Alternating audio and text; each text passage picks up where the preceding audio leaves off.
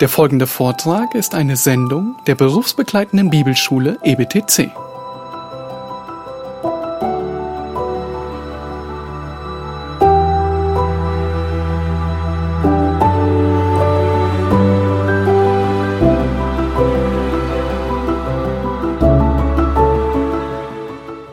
Wie wir gerade in dem Lied gesungen haben, wir werden Gott mit unseren Augen sehen.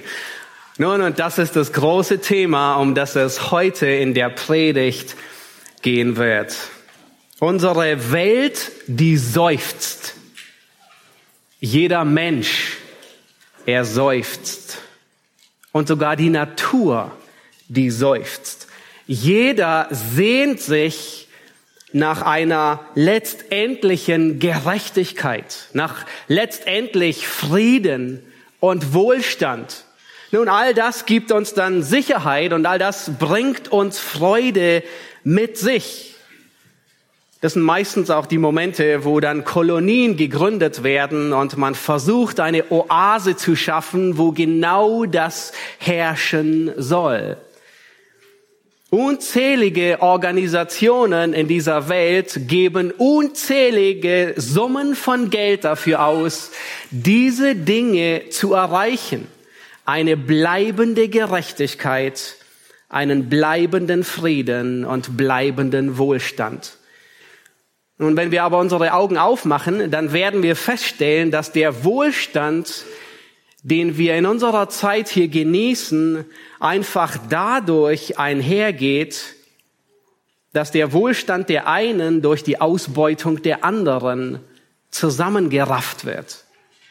Wenn wir unsere Augen aufmachen, dann stellen wir fest, dass der Frieden, der auf sehr wackeligen Beinen steht, mehr durch vernichtende Waffen aufrechterhalten wird. Es ist mehr ein Waffenstillstand als wirklich ein Friede.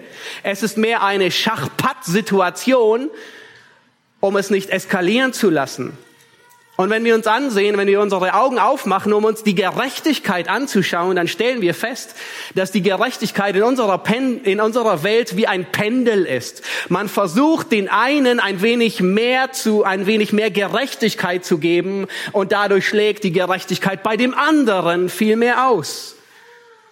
Es ist eine mehr Gerechtigkeit für den anderen auf Kosten des anderen. Und wir werden hier auf dieser Erde unter diesen Umständen niemals dazu kommen. Aber die Bibel, sie lehrt uns gute Nachrichten. Und zwar, es wird eine Zeit kommen, und sie wird sogar definiert, wie lange sie dauern wird. Sie wird tausend Jahre dauern.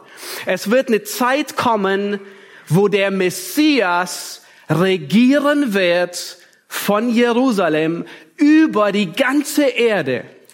Und wenn Gott selbst die Welt betritt und regieren wird, dann wird das, wonach sich jeder Mensch, ob gläubig oder ungläubig, sehnt, wird endlich eintreten. Aber wisst ihr, was geschehen wird? Es gibt nur eine Kondition, wie das alles funktioniert. Und zwar nur mit Christus als König. Bleibende Gerechtigkeit, einen bleibenden Frieden, eine Blütezeit des Wohlstandes, alles, wonach sich Menschen von heute sehen, gibt es nur mit einem Mann. Es gibt niemanden, der qualifiziert ist, das alles herbeizuführen wie Gott selbst. Und das ist, was wir uns heute ansehen. Wir befinden uns noch immer in dem Buch, im Studium des Buches Daniel. Wir sind in Daniel 12 angekommen, auf, den letzten, auf der letzten Seite von Daniel.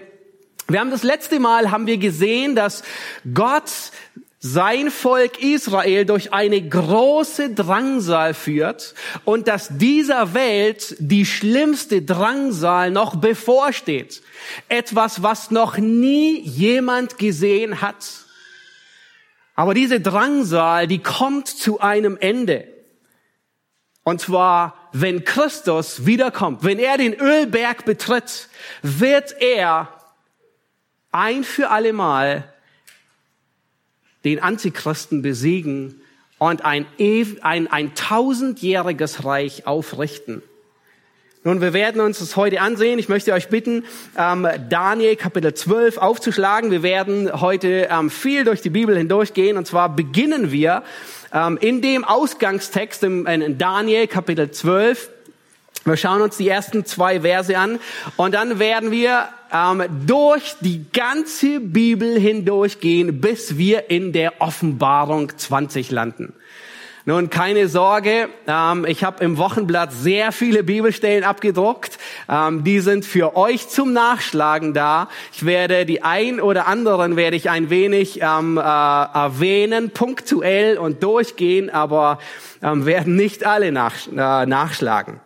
Und lasst uns Daniel Kapitel 12 Vers 1 bis 2 lesen. Zu jener Zeit wird sich der große Fürst Michael erheben, der für die Kinder deines Volkes einsteht. Denn es wird eine Zeit der Drangsal sein, wie es noch keine gab, seitdem es Völker gibt, bis zu dieser Zeit. Aber zu jener Zeit wird dein Volk, das, Volk Israel, gerettet werden. Jeder, der sich im Buch eingeschrieben findet.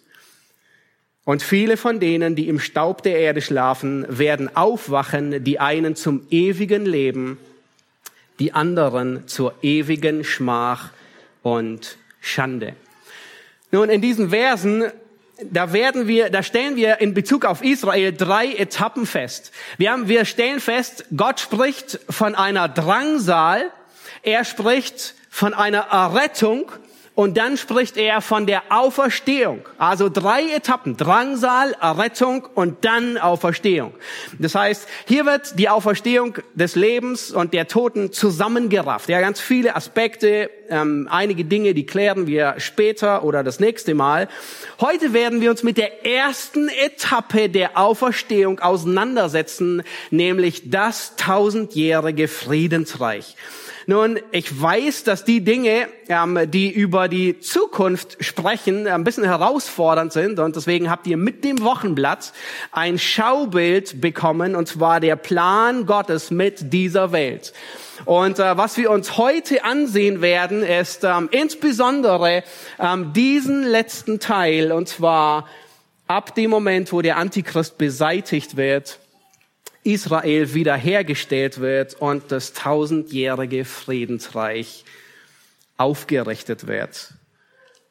Nun, der, den ersten Punkt, den wir durchgehen wollen, ist, wir wollen uns sehen, ähm, wir wollen sehen, dass das Reich Gottes ein roter Faden ist von 1. Mose 1 bis Offenbarung 22.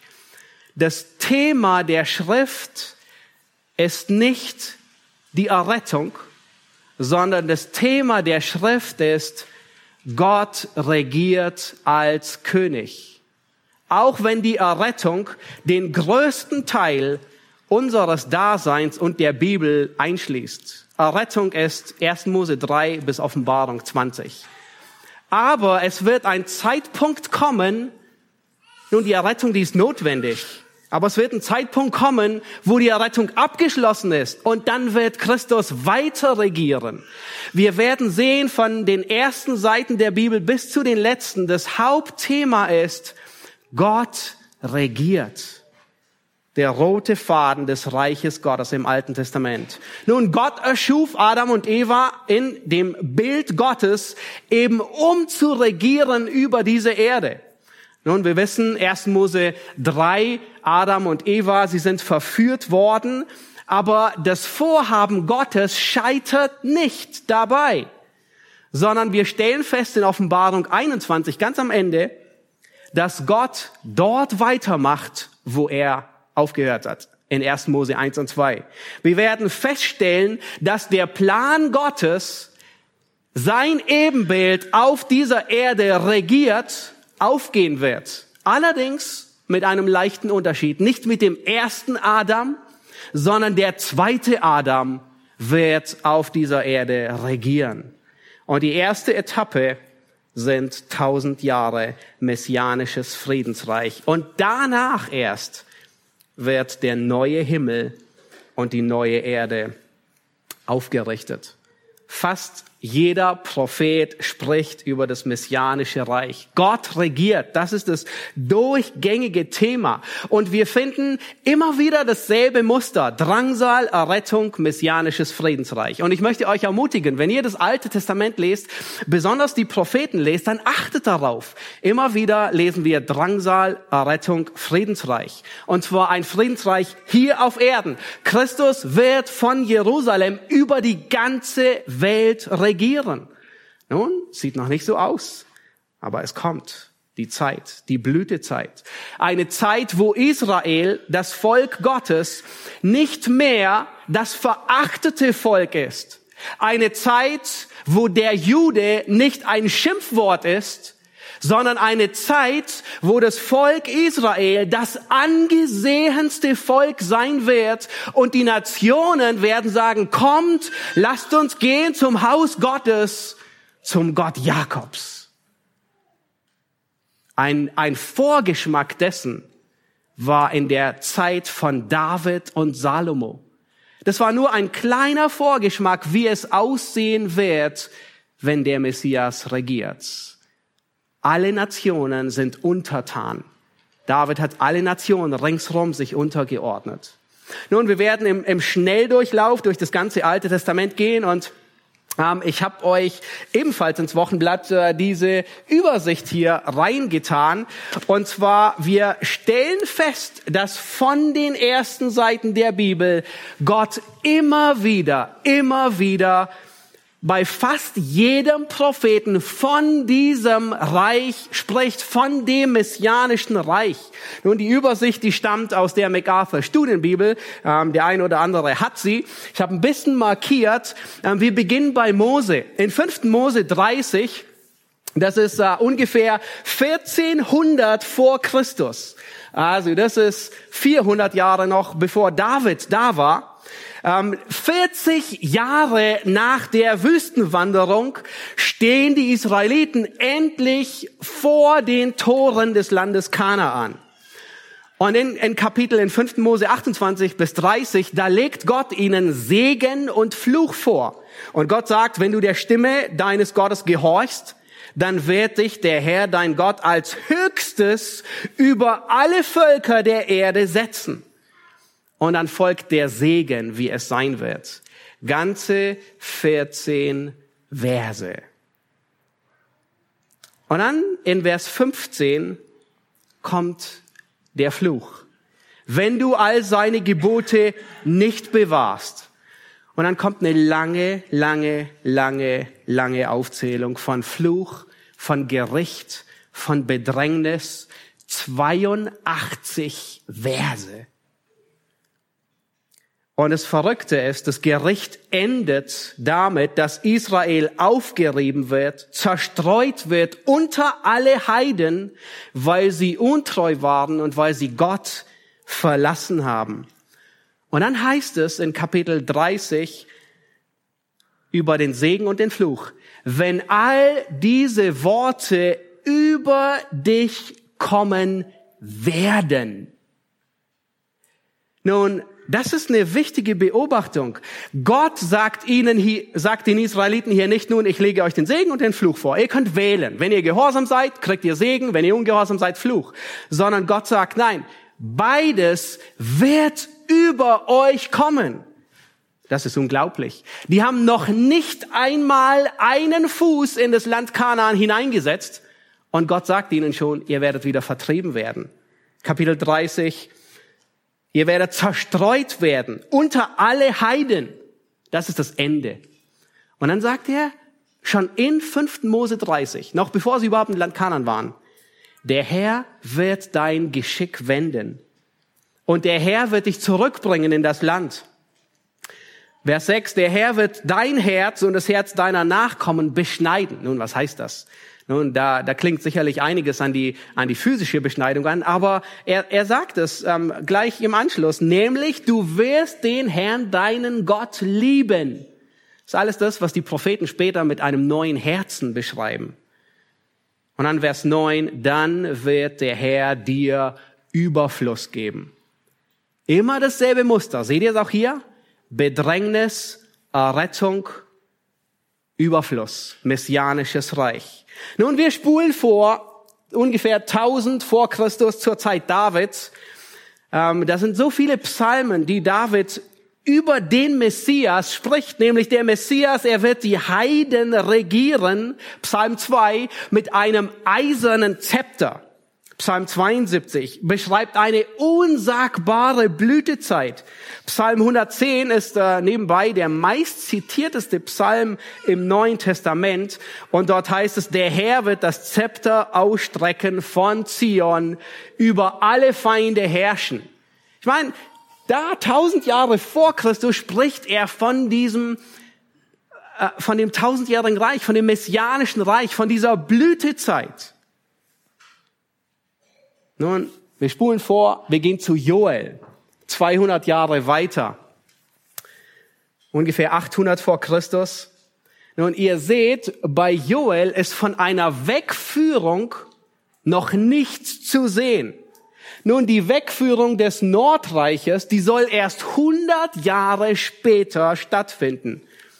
Und Joel ist der erste Prophet, der beginnt über den Tag des Herrn, diesen furchtbaren Tag, wenn Gott sein Gericht ausgießt, zu sprechen. Und vielleicht erinnert ihr euch an die Worte von Joel, dass Gott seinen Geist ausgießt über alles Fleisch. Und es wird der ganze Überrest Israels errettet werden. Und dann heißt es in Joel, dann geht der Herr mit allen Heidenvölkern ins Gericht. Und dann wird von einer unglaublichen Blütezeit geschrieben, von, von Berge, die von Most triefen, von Hügeln, wo die Milch überfließt. Ja, ihr seht auch wieder, schon Joel schreibt von einer unglaublichen Blütezeit. Amos, Amos 9, Vers 11, das ist 150 Jahre bevor die Hütte Davids abgerissen wird, bevor das Südreich in Gefangenschaft geführt wird. Da sagt Gott zu Amos, dass er die zerfallene Hütte Davids wieder aufrichten wird und über alle Heidenvölker regiert. Nun, die Hütte Davids, die sollte erst in 150 Jahren abgebrochen werden, also dass das, das Land in die babylonische Gefangenschaft gehen. Das heißt, selbst da überall sehen wir, Gott kündigt es an. Gott kündigt es an. Hosea, Micha. Nun, Jesaja ist einer der Propheten, wo das Reich Gottes, das messianische Reich, am, am deutlichsten zutage tritt. Jesaja 2, der, der spricht von Zeiten, wo die Heidenvölker sagen werden, kommt, lasst uns hinaufziehen zum Berg des Herrn, zum Haus des Gottes Jakob. So unvorstellbar. Die Heiden werden sagen, lass uns nach Jerusalem gehen, um Gott anzubeten. Jesaja 9, ein Kind ist uns geboren. Er wird auf dem Thron Davids regieren mit Recht und Gerechtigkeit. Seine Herrschaft wird kein Ende haben und der Friede wird kein Ende haben. Jesaja 64, 65, 66 spricht von einer unglaublichen Blütezeit eine Wiederherstellung. Es wird, das heißt dort, sie werden Häuser bauen und darin wohnen, Weinberge pflanzen und davon essen. Wolf und Lamm werden einträchtig sein. Der Löwe wird Stroh fressen. Und niemand wird weder Schaden noch Verderben anrichten. Ein paar Jahre später kommen wir zu Jeremia. Jeremia 31, da heißt es, der Israel zerstreut hat, wird es wieder sammeln und es hüten wie ein Hirte seine Herde. Gott redet davon, dass er sein Volk zur Umkehr bringt, dass er die Schuld vergibt. Und an Jeremia 31, er wird den neuen Bund aufrichten. Nun, Daniel, das ist das Buch, in dem wir uns gerade befinden. Ihr erinnert euch, Daniel 2, das Standbild von dem König Nebukadnezar. Ähm, dort rollt dieser dieser große Stein von dem Berg herab und er trifft das Standbild und zermalmt es vollkommen. Und, David, äh, und Daniel sagt, Gott, der Gott des Himmels wird ein Königreich aufrichten, das in Ewigkeit nicht untergeht. Und sein Reich wird keinem anderen Volk diesmal überlassen werden. Nun, Hesekiel 36, Ebenfalls das steinerne Herz wird Gott wegnehmen. Die Trümmer sollen aufgebaut werden. Hesekiel spricht davon, dass das Land Israel wie der Garten Eden sein soll. Alle Heidenvölker werden den Herrn erkennen. Und dann heißt es, mein Knecht David soll ihr König sein. Der, der auf dem Thron Davids sitzen wird. Haggai, übersprechen wir, Zacharia. Zacharia 12 bis 14 beschreibt den Zeitpunkt, mit dem wir uns heute beschäftigen, in unglaublicher Weise. Jerusalem wird zum Taumelkelch für alle Nationen. Alle, der Antichrist wird alle Nationen gegen Israel zusammentrommeln. Und dann wird der Herr auf dem Ölberg erscheinen. Er wird Jerusalem beschirmen, die Heidenvölker vertilgen. Es heißt dort, dass er den Geist der Gnade ausgießen wird und sie werden den anschauen, den sie durchbohrt haben. Und dann heißt es, der Herr wird König sein über die ganze Erde. Nun merkt ihr, das ist wie ein roter Faden durch die ganze Bibel. Immer wieder durch das Alte und Neue Testament. Christus regiert, der Messias regiert. Das, das Hauptthema ist, ist nicht die Errettung, auch wenn Errettung notwendig ist. Aber Errettung ist untergeordnet. Nachdem Gott errettet hat, wird er regieren von Ewigkeit zu Ewigkeit. Und dann ist keine Errettung mehr notwendig. Er regiert. Und das war, was die Propheten immer und immer wieder gesehen haben. Nun eigentlich darauf, auf dieses messianische Reich, haben alle gewartet. In der Zeit Jesu. Als sie hörten, der Messias kommt, es ist genau das, was sie erwartet haben. Die Juden zur Zeit Jesu haben es erwartet, die Pharisäer, die Schriftgelehrten. Ähm, sie, sie dachten, dass man einfach durch Abstammung Bürger dieses messianischen Reiches wird.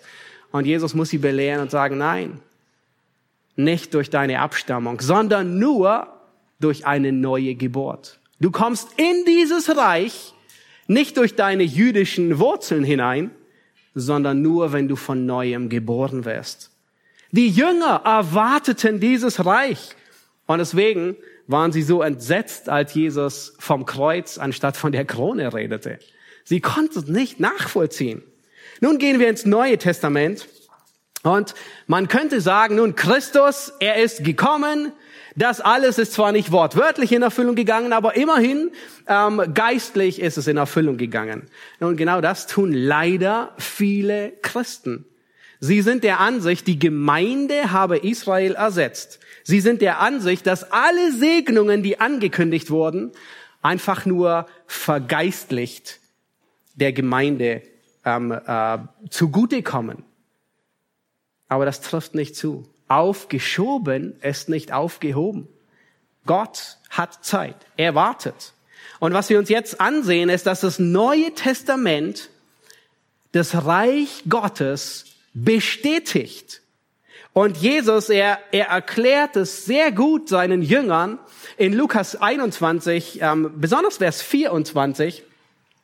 Dort sagt er, dort kündigt er diese Zeit an. Und er sagt, sie werden fallen durch die Schärfe des Schwertes und gefangen weggeführt werden unter alle Heiden. Jerusalem wird zertreten werden von den Heiden, bis die Zeit der Heiden erfüllt ist.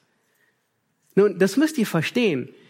Das heißt, die Zerstreuung, von der Mose schon geredet hat, unter alle Heiden, die ist noch gar nicht geschehen sondern Jesus sagt hier in diesem Text, kündigt er sie überhaupt an und sagt, das geschieht 70 nach Christus. Dann wird Israel wirklich vollständig unter alle Heiden zerstreut werden.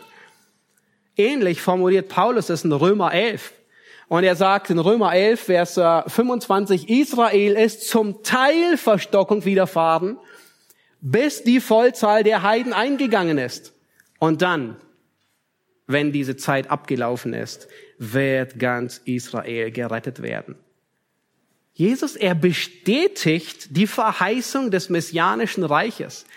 Nun, sie waren auf dem Weg nach Jerusalem und äh, Petrus, ähm, der Vorlaute, der immer redet, was er denkt, ähm, er sagt, Herr, wir haben alles verlassen und sind dir nachgefolgt. Nun, was springt dabei raus? was bekommen wir? Also haben wir irgendeinen Lohn? Und dann sagt Jesus Folgendes, Matthäus 19, Vers 28, Wahrlich, ich sage euch, ihr, die ihr mir nachgefolgt seid, werdet in der Wiedergeburt, das heißt, wenn das messianische Reich losgeht, wenn der Sohn des Menschen auf dem Thron seiner Herrlichkeit, auf dem Thron Davids sitzen wird, dann werdet auch ihr auf zwölf Thronen sitzen und zwölf Stämme Israels richten. Nun, deswegen waren sie im Streit darüber, wer zur Rechten und zur Linken sitzt. Erinnert ihr euch? Weil sie wussten, ja, okay, also gute Karten, wir sitzen auf zwölf Thronen. Nun, wer, wer von uns Zwölfen wird zur Rechten und zur Linken sein? Nun, Jesus kündigt dann an, dass er zum Vater geht. Und äh, nach seiner Auferstehung er sagt den Jüngern, Apostelgeschichte 1, bleibt in Jerusalem wenige Tage und dann wird die Verheißung des Vaters kommen. Nun, die Verheißung des Vaters war der Heilige Geist. Und bei den Jüngern klingelt ganz viel. Die Jünger, sie denken an Joel, sie denken an Hesekiel, sie denken an Jeremia. Der Heilige Geist kommt. Wenn der Heilige Geist kommt, dann bricht das messianische Reich an. Und sie sind nicht dumm, die Jünger. Sie, sie können eins und eins zusammenzählen. Das heißt, deswegen stellen sie die Frage und sagen, okay, du gehst zum Vater, der Heilige Geist kommt, stellst du in diesen wenigen Tagen die Königsherrschaft wieder her? Nun, wirst du dann dein Reich aufrichten, dieses sichtbare Reich? Wisst ihr, was Jesus antwortet? Apostelgeschichte 1, Vers, ja, Vers 6. Sie stellten die Frage, Herr, stellst du in dieser Zeit für Israel die Königsherrschaft wieder her? Und Jesus sagt, nein, nein, es wird nie die Königsherrschaft geben. Keine, keine physische, sichtbare. Nein, das sagt er nicht. Er sagt, es liegt nicht in eurer Gehaltsklasse, das zu wissen. Er aber sprach zu ihnen, es ist nicht eure Sache, die Zeiten oder Zeitpunkte zu kennen, die der Vater in seiner eigenen Vollmacht festgesetzt hat, sondern ihr werdet Kraft empfangen, wenn der Heilige Geist auf euch gekommen ist und ihr werdet meine Zeugen sein in Jerusalem und in ganz Judäa und Samaria und bis an das Ende der Erde.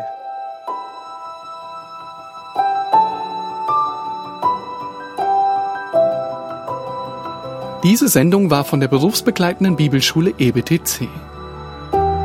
Unser Ziel ist, Jünger fürs Leben zuzurüsten, um der Gemeinde Christi zu dienen. Weitere Beiträge, Bücher und Informationen findest du auf ebtc.org.